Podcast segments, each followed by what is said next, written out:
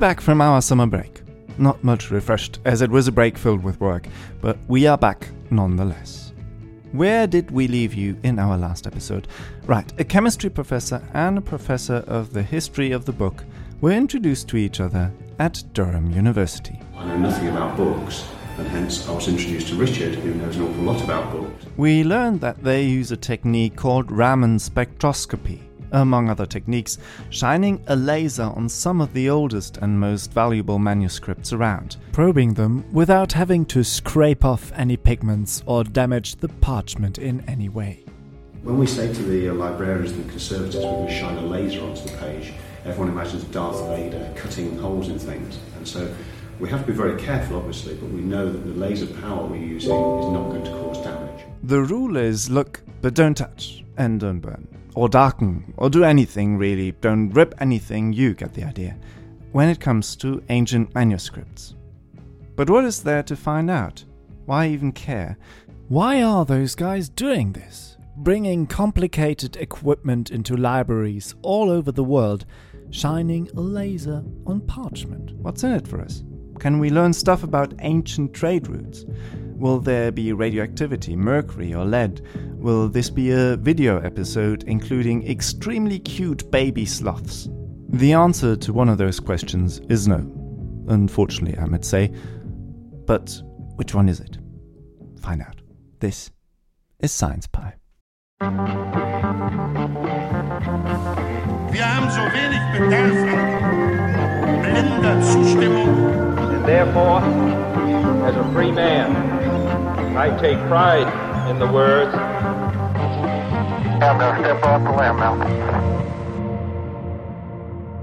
If we need ink nowadays, we go to the stationery store round the corner and buy the ink in the color we want.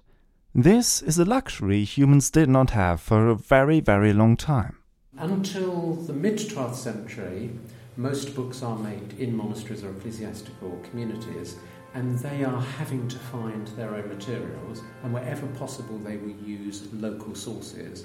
And many of your basic colours you can make from materials that are widely available in Europe. But some just aren't. They are rare and elusive, and because of that, they are sought after, the must have of the elite. For example, this very weird rock you maybe heard about lapis lazuli. It's actually a sponge, a rock that like, behaves like a sponge. It's got holes in it. Inside those holes, you get sulfur, and the sulfur is, is trapped, and it's in a particular kind of form, which it is gives it the deep blue colour. It's what's called a radical. A beautiful, deep, dark kind of blue. A kind of blue you would love to grind up to get ink from it, if you got your hands on some. Well, well, maybe not you, uh, because you probably wouldn't know how to do it, or uh, if this was even a thing. But scribes certainly did back in the days. Yes, well, lapis. Yeah. We have documents from the 14th, 15th century, It cost more than pure gold in the 14th century. And the reason for this is you can only get it in certain quarries in Afghanistan, and that remained the case until the opening of the New World. And again, you may know the actual dates, but there was a French government sponsored chemistry competition to synthesize it, which was, I don't think it was won by a, a Frenchman, but I think it was won by a German. So you get the synthetic ultramarine. Yeah. yeah. But they, it was a French government, because it was so expensive, there was a competition in about 1830 to create a synthetic alternative, and a German chemist, I believe, came up with it. You probably know the name of that synthetic. It's called ultramarine. But imagine that. In the 11th century, in the north of England, they had stuff that came from Afghanistan. That's a hell of a distance to cover by ship and cart, or on horseback. So the problem is it's only available in one place, which is a long way away.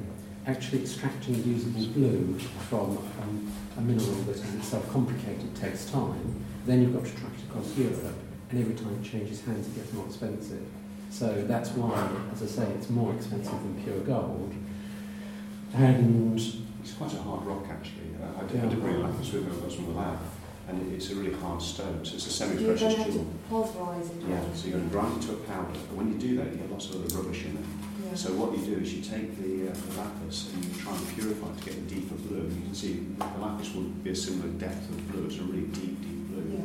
But to get that pure lapis like that, you have to process it. It's quite a sophisticated set of techniques to do that. And it raises the other issue, um, and then we'll shut up and you tell us what you actually want us to say, which is that these days you run out of paper, you run out, you go down to the stationers, you run out of pigment, you go to the art shop.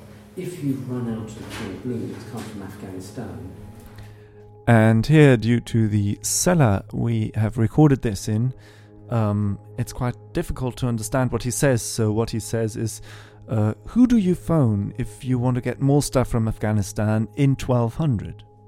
One group of books we were looking at in Cambridge a little while ago, one hypothesis that they were seemed as if they were running out of the pigment and were using ever smaller amounts of it, so it was getting paler and paler. But you know, what could you do in 11 or 1200? Um, you have to wait for the boat to come in and you don't quite know when it's going to happen. So there are all sorts of complexities. But what should you know, impress one about this is if you think what technology they don't have, what they manage to do with it time and time and time again, the ambient quality of these things is very high. And, you know, obviously I love old books, but I wonder, a thousand years from now, will people look at our websites and podcasts and be blown away by how fresh they are and that they were done, or will they look really primitive? We look at books that are a thousand years old and they are breathtaking. Blue was expensive, but of course, blue wasn't the only colour that wasn't easy to get. The orange pigment I have here is red lead, and this um, this material is very finely powdered. So this uh, red lead has been processed quite extensively. There's a lot of chemistry gone on to make that red lead. And you imagine doing that on the northeast coast on a windy day. There are actually some recipe books which tell us how those colours were made. In The recipe books tell us ways of making, say, white lead, and they're often quite disgusting. In that, in the 12th century, you're, what you're advised to do is get sheets of lead if it's white lead, or you can have sheets of copper if you're after a copper-based pigment, and you suspend them over pots of vinegar. That's so far so good. But you then bury all those pots in piles within a big pile of manure, and the manure provides sufficient heat that the vinegar will slowly evaporate over the sheets of lead, which will then effectively create the white crust that you can scrape off. And then what you're advised to do to make your red lead is to roast that in a hot pot with rust or with a rusty stick, stirring and obviously breathing. Now, of course, one of the cruel things about lead is that your body can't exude it. So, this is why, if you're an illuminator, you hope to have assistants to make your paints for you. It actually pretty much came down to natural selection among assistants in the workshops that made those books. This one is mercury sulfide. This is vermilion. This is the red that you'll see actually in this book here. So again, mercury is incredibly toxic. and It's a material that you wouldn't use nowadays unless you really had to.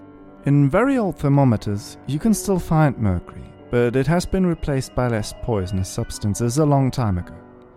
Lead poisoning of the body leads, among other things, to permanent learning and behavior disorders, headaches, seizures, and death. Mercury poisoning can, for example, damage the brain, liver, and lungs. The saying mad as a hatter was caused by mercury. During the fabrication of hats, the felt was processed using loads of it, slowly poisoning everyone who worked in such a place, literally making them mad. So, not exactly a substance that we want in our workplaces today. But if you imagine the potential danger of, as a rock, you're not going to chew a rock, though it can cause ulceration. But what you have to do to turn all of these into paints is you grind them on a slab. So you're powdering, you're turning it into powder, at which point the chances of it not inhaling some of it are quite small.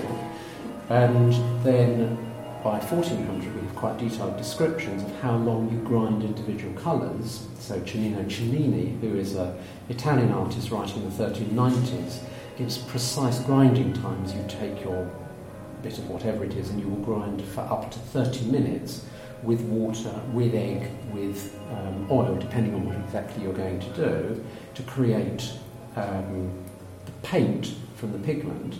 But obviously, when you've got something like arsenic sulfide, the chances of not having it or having an accident are strong at the grinding stage if someone sneezes or you breathe or whatever. And with certain colours, they were aware that they were dangerous, but you have no alternative. Whoever of you thought scribes led boring bookish lives, you were right about the last part. Books were literally dangerous for everyone involved in producing them. Now, if you have blue, and if you also have yellow, you've got green, right? green called vergaut. Of course, how how do you make green paint at school? You know, as a child, you mix yellow and blue. And what we see in some of the very early manuscripts from the 7th and 8th century is the use of orpiment, the yellow arsenic sulfide, mixed with indigo, which is sourced from the woad plant. And so you can get a range of greens by mixing those two together. It's a very good green, um, and, and it gives you a control over the tone, so obviously you're mixing different amounts. But that kind of drops out of use um, really at the end of the Insular Gospel uh, production period, so the 9th century. That's being only seldom used. You got any idea why? Well, in all of these things, there's an element of fashion. Um, secondly, in England in the 8th to 9th century, because of the Vikings running around, there's a big break in the transmission of knowledge anyway, and it's almost as if what they had learnt by the 9th century they then forget for a century and start again with different technologies inspired by what they've seen or what they've learnt from continental colleagues. So that's one factor. Another is that people experiment all the time in relation to what they need in their individual books. And often it's the case that if people use one green, they will use the other greens alongside them in different contexts after the 9th century. So you'll find a range of different greens. And so we have vergaut, a very good green. It drops out of fashion and new greens come up. But all of these new greens aren't easy to work with. Uh, one of the most pressing difficulties for manuscript illuminators, and they never really solved this, is green. It's a very useful colour. I've seen this here because that, that green doesn't look very. Mm, light, well, light you have green. you have a choice. If you use organic greens, so plant materials, they will be stable but relatively mut- muted colours. And if you were to be foolish enough to leave them in the light, they would be fugitive. Your best green, um, verdigris or a copper based green, which Andy will tell you the details of in due course, gives you a bright green colour, however, its nature is aggressive to parchment. So that sooner or later that green will start eating its way through the parchment, and there's nothing you can do about that. After a couple of centuries of using it, practitioners were aware this was a problem and sometimes painted white lead under it to, to insulate the parchment. It then just eats the other way through the book. And some early medieval manuscripts, we didn't look at it, but the Book of Durrow, it dates from, well, the later 7th century. Pages are like doilies, you can just look through them. And as far as I'm aware, modern conservation technique cannot currently reverse this. And, you know, the Lindisfarne Gospels, it did use uh, a copper based green. That is going to eat holes through it sooner or later. It's just that the parchment is thicker and therefore it hasn't got so far. And in fact, if you're on a bus and the lady next to you gets a medieval manuscript out of her bag and says, you know, can you tell me, are the greens in this copper based? Just a simple test is to look at the backs of the leaves and see if the green is penetrating the parchment. Those books are breathtakingly beautiful. But what makes them special is that they won't be here for time and eternity. They will perish. We can literally see the beauty be eaten away. Which is tragic but also poetic in a way. Going back to problems for a second, um, you have the issue of what is aggressive to your parchment, you have the issue of what you can get hold of on a regular and easy basis, and you have the issue of what's going to kill you before you finish the book. So, this is what Gameson and Beeby are working on highly interdisciplinary research that tells us about trade routes, about the knowledge in chemistry in ancient times, and an art that has been lost due to the invention of the printing press. They can even make judgments how skilled the people fabricating the paint were. Um, when you're making your red lead, remember you have to roast your white lead. Now, if you roast it at too high a temperature, it converts not into red lead, but into another uh, lead oxide called massicot. And sometimes in manuscripts, we'll see pure red lead being used in some letters, and then next to it you'll see massicot appearing, and that's because different batches of material have been used, and the guy making it obviously didn't do his chemistry quite right. Imagine researchers a thousand years from now looking at your work and judging it. Is that scary?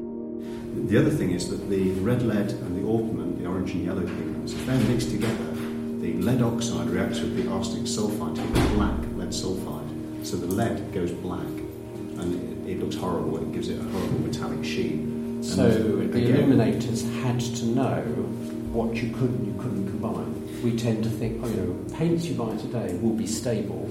You can overpaint, you can juxtapose. They had to know and did know that certain things could be combined and certain things couldn't be combined. And on the whole, the yellow is difficult to combine. And again, by the end of the Middle Ages, the how to do it manuals will talk about colours that are the mortal enemies of other colours because they will render them black. So what you basically see here is not only the skill in writing, but also some sort of chemistry skill of, Yeah. the, uh, of the mixing of the colours. When you look at a medieval book, you are seeing in microcosm trade, where have all the things come from, a lot of practical knowledge and experience about making them, and again, by the later Middle Ages, when you could buy certain pigments, artists' manuals will say, make this one, make that one, and they will advise for yellows, buy it, and it will just say, it's made by alchemy. So it's a mysterious substance that someone else makes somewhere. Today, you can mix colors without worrying that they start a chemical reaction and turn black. You can buy stable colors that don't eat their way through whatever you paint them on. They are, incredibly enough, also not killing you. Go see a manuscript. They are fabulous. There's a morbidity to its beauty, because it is not entirely unlikely that people died for it. But it's still beautiful. There's no doubt about that. So let's appreciate the beauty of this lost art. And let's stay away from Mercury. Not from Freddie Mercury, because you know he will rock you, but let's stay away from Mercury.